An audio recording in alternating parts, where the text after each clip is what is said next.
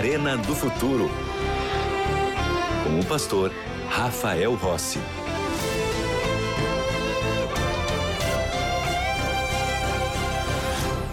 Já estamos de volta com o programa Arena do Futuro e abrindo para você a oportunidade de ser aluno da melhor e maior escola bíblica do mundo. É, nós estamos chique aqui. E você pode ser aluno dela porque essa é a escola bíblica da Novo Tempo, onde você pode aprender a Bíblia, entender mais do amor e da revelação de Deus para todos nós. Um dos estudos que a escola bíblica tem preparado que é o estudo A Procura da Verdade. São 15 temas, todos eles baseados na palavra de Deus, para que você conheça mais daquilo que Deus deixou escrito na Bíblia Sagrada. Um guia de estudo, ele te ajuda a comparar os versículos bíblicos. Como você sabe, o estudo da Bíblia ele deve ser assim, um texto comparado ao outro texto. A Bíblia não foi escrita em ordem temática. Então, os temas bíblicos é um pouco aqui e um pouco ali. Então, você vai num texto do Antigo Testamento, outro texto do Novo Testamento, um escrito por um profeta, outro escrito por um evangelista, e assim você vai montando o conhecimento bíblico com essas passagens bíblicas comparadas. E esse estudo aqui, A Procura da Verdade, te ajuda a entender temas importantes da palavra de Deus. Agora, como é que você faz para receber um estudo bíblico desse aqui na sua casa? em algumas maneiras. A primeira pode ser pelo WhatsApp, mandando uma mensagem para nós no número 12 98244 0077. Vou repetir: 12 98244 0077. Ou você pode hum, ligar para nós no telefone fixo. Esse telefone fixo aqui funciona de segunda a sexta-feira no horário comercial, ok? É o 12 21 27 31 21. Há também a possibilidade de você ir diretamente ao nosso site, biblia.com.br. Lá você vai fazer o seu registro na escola bíblica e então você receberá gratuitamente na sua casa o estudo bíblico à procura da verdade. Você sabe que nós não cobramos pelos estudos bíblicos, porque aqui os anjos da esperança são aqueles que apoiam esse ministério para que nós continuemos pregando o evangelho, dando estudos bíblicos para você e assim outras pessoas podem encontrar a mensagem de salvação. Tudo certo? Combinado? Se você não é aluno da escola bíblica, agora é o momento, agora é hora. Estamos esperando você para ser mais um dos nossos importantes alunos para aprendermos mais da palavra de Deus. Já está com a Bíblia na mão? Porque tudo começa na palavra. Bom, é, todos querem ser salvos. Mas a pergunta é: Estão vivendo as pessoas como quem quer ser salvo? Uma coisa é você dizer que quer ser salvo, outra é você estar se preparando para a salvação. É, o ser humano não precisa fazer nada para se salvar, porque tudo o que era necessário para a salvação do ser humano foi feito por Jesus. Mas, quando eu aceito Jesus e a salvação que ele me dá, eu passo a viver uma vida de acordo com a vontade de Deus. É isso que Ele espera. A minha vida passa a ser transformada quando eu me encontro com o Evangelho. Já não vivo mais o que eu vivia, mas passo a viver agora aquilo que Deus quer de mim. Esta é a parte humana. Deus já fez aquilo que eu não poderia fazer pela minha salvação. Eu não posso morrer pelo meu pecado e me salvar, porque se eu morro pelo meu pecado, eu estou levando a consequência do meu pecado e esta morte é a morte eterna, é a morte final. Mas Jesus passou a minha morte, ele tomou o meu lugar, ele assumiu a minha culpa. Então agora eu posso ser salvo. E ser salvo por Deus faz com que eu passe a viver uma vida diferente eu reflito a salvação de Cristo no meu dia a dia, com as pessoas que estão à minha volta. Essa é a demonstração de que eu fui salvo. Porque uma pessoa que foi salva por Deus não pode viver uma vida contrária à vontade de Deus. Ela precisa viver de acordo com aquilo que Deus espera que nós vivamos. E onde está isso na Bíblia? Vamos ao Evangelho de João, no capítulo 14 e o versículo 15. João capítulo 14 e o versículo 15. Aqui Jesus diz como eu e você devemos viver depois de ter encontrado a salvação. Diz assim a Bíblia: Se me amais, guardareis os meus mandamentos. Ao decidir ser fiel a Deus, quanto à lei, quanto ao sábado, nós demonstramos ao mundo de qual lado nós estamos. Embora isso é, envolva sacrifícios, é recompensador colocar-se ao lado de Deus. E a escolha, sabe de quem é? É sua. Quando a gente estuda o Apocalipse, é verdade que tem alguns símbolos que são amedrontadores. Fala que besta que sobe do mar, besta que sobe da terra, destruição. Agora, você não deve vir a Deus pelo medo, mas sim por amor, porque é assim que Deus te chama. A Bíblia, de fato, apresenta as consequências que terão aqueles que recebem a marca da besta na mão ou na fronte.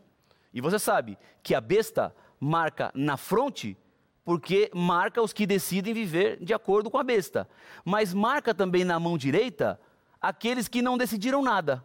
Aqueles que pensam assim: não, eu não quero Deus, também não quero a besta, eu não quero nada.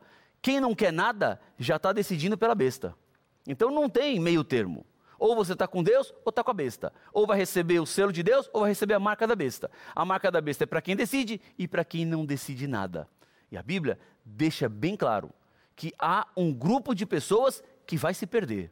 Há um grupo de pessoas que não terá salvação. E isso aparece em Apocalipse, no capítulo 14, versículo 10. O capítulo 14 do Apocalipse é o capítulo que trata das três mensagens angélicas. E aqui no versículo 10, nós encontramos uma descrição daquele que está perdido, daquele que não vai se salvar. Olha o que diz a Bíblia, Apocalipse 14, 10. Também esse beberá do vinho da cólera de Deus, preparado sem mistura do cálice da sua ira, e será atormentado com fogo e enxofre diante dos santos anjos e na presença do Cordeiro. Diante disso, atentar para um conselho de Pedro é muito importante para a sua salvação. Se as pessoas podem se salvar ou se perder, o que eu devo fazer? Vamos a Atos, capítulo 5, versículo 29. Aqui está o conselho de Pedro. Atos 5, 29. Olha o que diz a Bíblia, a palavra de Deus. Então Pedro e os demais apóstolos afirmaram: Antes importa obedecer a Deus do que quem? Aos homens. Nós temos dois caminhos para seguir. Nós temos duas escolhas a fazer. Deus tem o seu caminho. E o ser humano apresenta um outro caminho. Este caminho humano é o caminho que o diabo tem trabalhado e colocado diante das pessoas para que elas se percam. Mas Deus tem o seu propósito, Deus tem o seu desígnio na vida de cada um dos seres humanos. Se existem dois caminhos e duas opções, o conselho de Pedro é: se você tiver que escolher entre Deus e os homens, escolha Deus. Se em algum momento a sua fé for provada e você tiver que escolher se vai ficar do lado de Deus ou vai ficar do lado daquilo que está sendo cobrado de você, fique do lado de Deus. Nos momentos mais difíceis, nos momentos mais duros das perseguições em toda a história, os filhos de Deus nunca estiveram e nunca estarão abandonados. Deus sempre estará contigo. Por isso que quando Pedro fala assim, olha, siga o caminho de Deus. Não obedeça ao caminho dos homens. Porque pode parecer, no começo, que o caminho de Deus é mais complicado. Pode dar a ideia de que seguir a Deus é muito mais difícil. Mas a grande diferença é que o caminho que nós trilhamos com Deus se torna mais simples, porque Deus caminha do nosso lado. E o outro caminho, que às vezes parece mais fácil, às vezes parece melhor, é muito pior, porque lá você vai caminhar sozinho.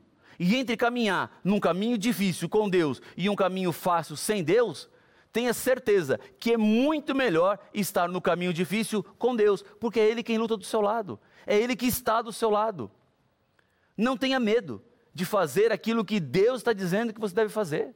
Não tenha medo de se agarrar à Bíblia e viver as verdades que Deus tem colocado diante dos seus olhos todos os dias. Porque Ele está contigo. E se Deus está contigo, ninguém e nada pode ser contra você. E quem está dizendo isso não sou eu, é o próprio apóstolo Paulo. Se Deus é por nós, quem será contra nós? Então não tema. Faça o que deve ser feito. Siga o caminho que deve ser seguido porque Deus nunca vai te abandonar. A situação do nosso mundo, ela não vai ficar melhor. Na verdade, a situação do mundo ficará cada vez pior. Quando nós olhamos, por exemplo, Daniel capítulo 12, versículo 1, neste verso, Daniel ele fala sobre o futuro. E diz que nos dias finais da humanidade sobrevirá um tempo de angústia do qual nunca houve. A humanidade enfrentará as maiores lutas, mas neste tempo será levantado ou enviado Miguel para o planeta Terra.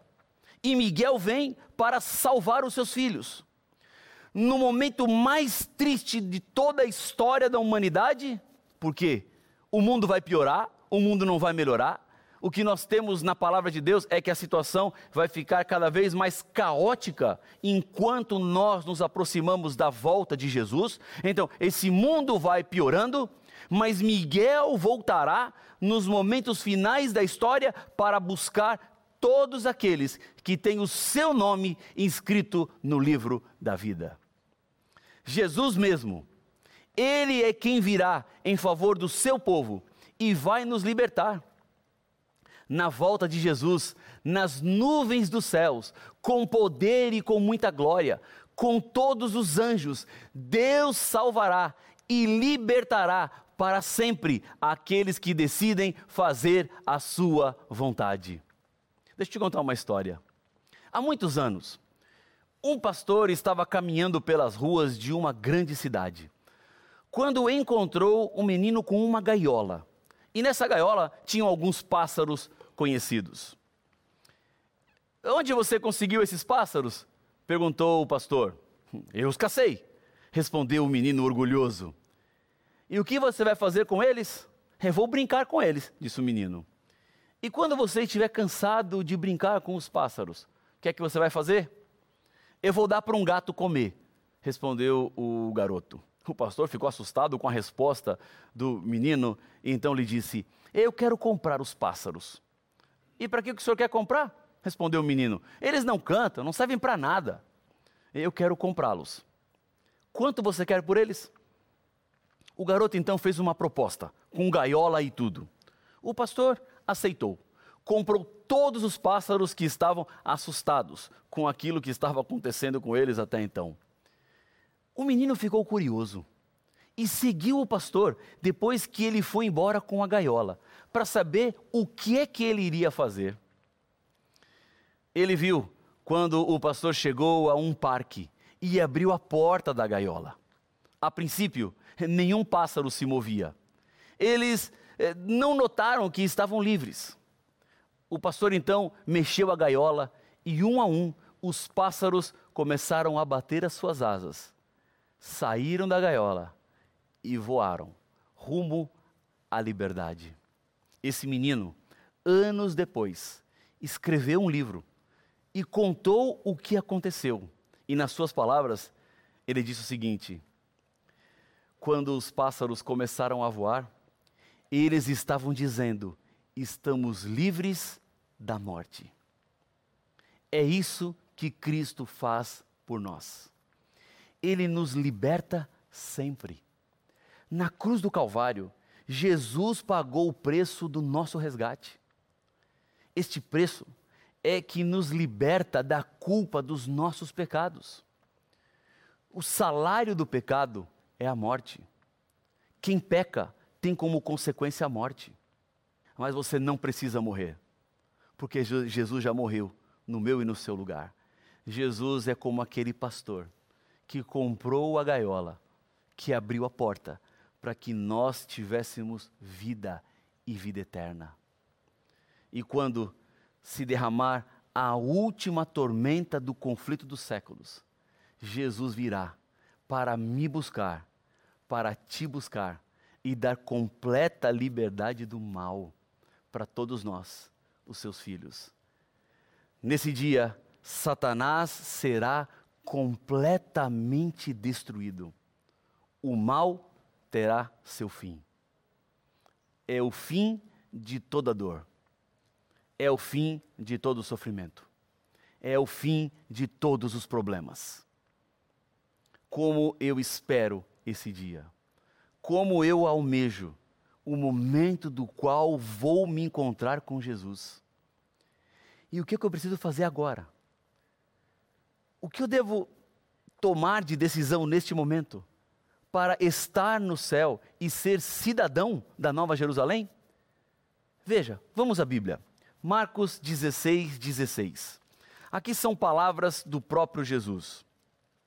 Marcos 16, 16.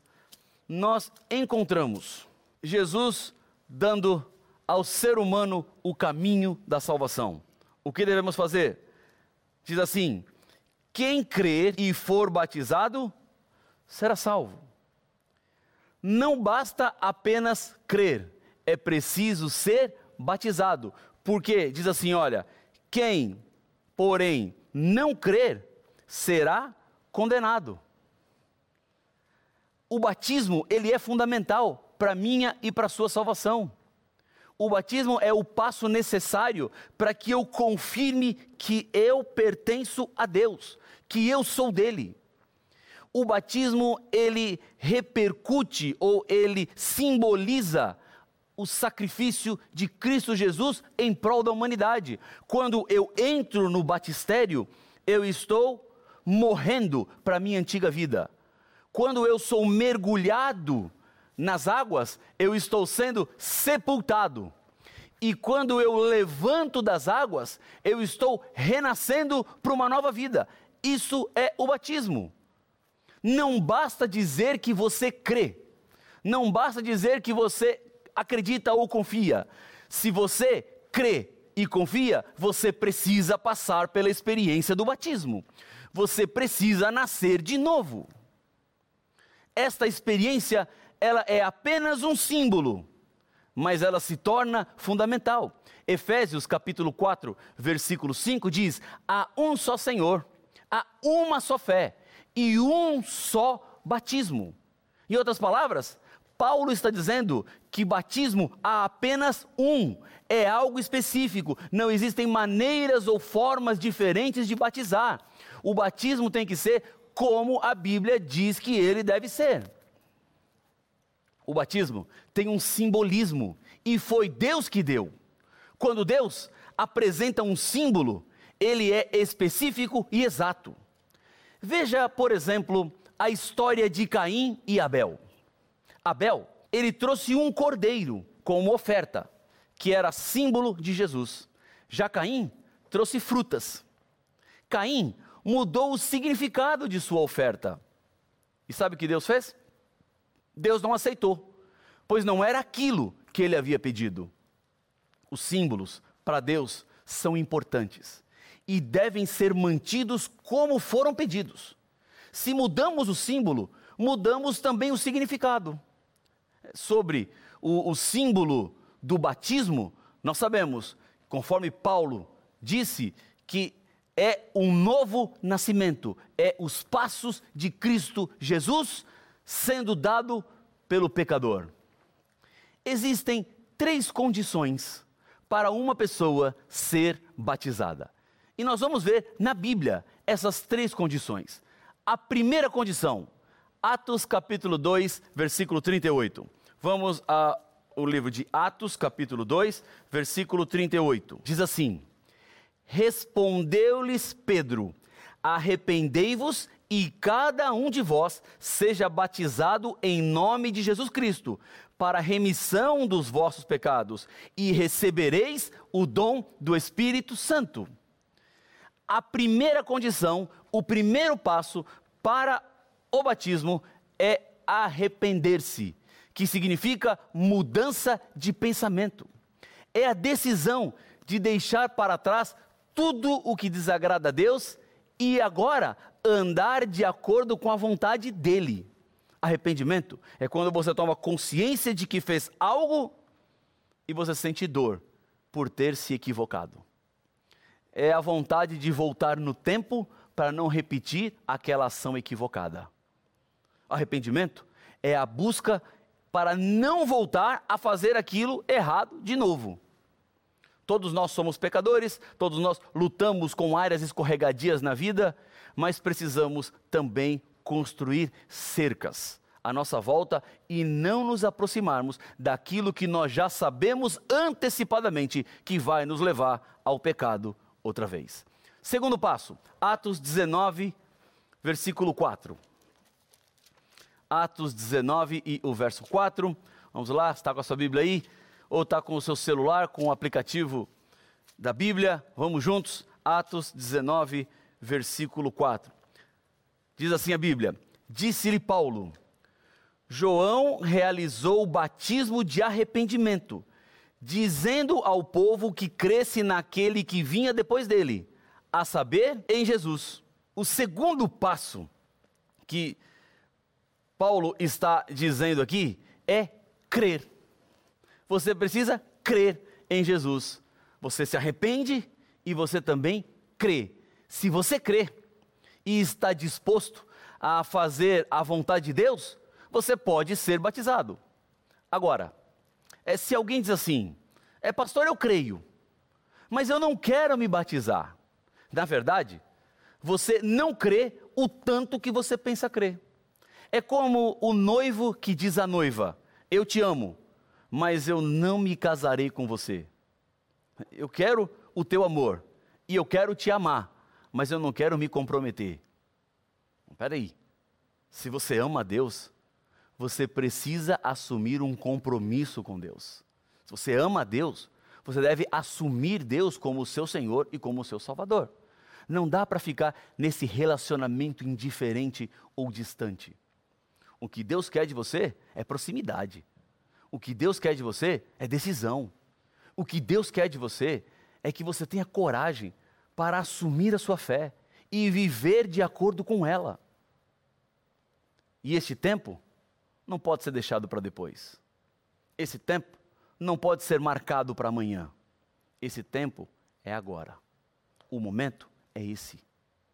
Então, é arrepender, é crer e é ter entendimento.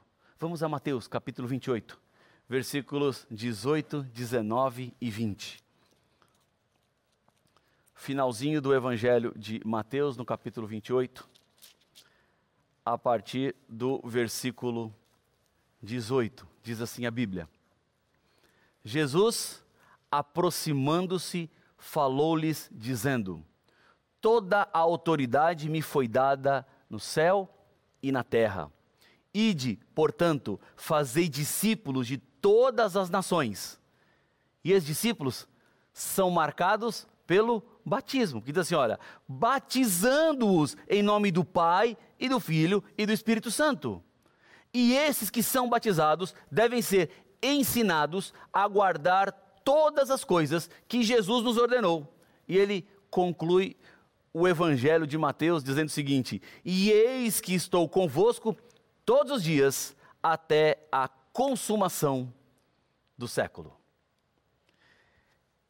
Entender a Bíblia é fundamental para que você seja um discípulo de Jesus. O discípulo é aquele que passa pelo batismo. O discípulo é aquele que entrega a vida para Jesus, compreende Jesus, arrepende do, dos seus pecados, aumenta a sua fé e cada dia mais se aproxima dele. O que impede você de ser batizado? O que é que está te prendendo? Não perca mais tempo. Decida agora nascer de novo. Porque o que Cristo quer é te dar uma nova vida. O que Cristo quer é que você seja salvo. Portanto, para ser cidadão da Cidade Santa, para morar com Deus na Nova Jerusalém, é preciso dar um passo de fé. Procure a igreja adventista do sétimo dia mais próxima da sua casa. vá lá. Ah, pastor, eu não sei onde tem uma igreja mais perto da minha casa. Então vou te dizer onde você pode encontrar. Vai no site da internet encontreumaigreja.com.br. Coloca a sua localização e você vai encontrar algumas igrejas próximas da sua casa. Visite uma das nossas igrejas. Esteja em um dos nossos cultos. Continue a sua caminhada espiritual. A novo tempo não pode ser o fim da sua vida espiritual. Ela é um meio para te levar a encontrar-se com um povo que está caminhando rumo a Canaã celestial.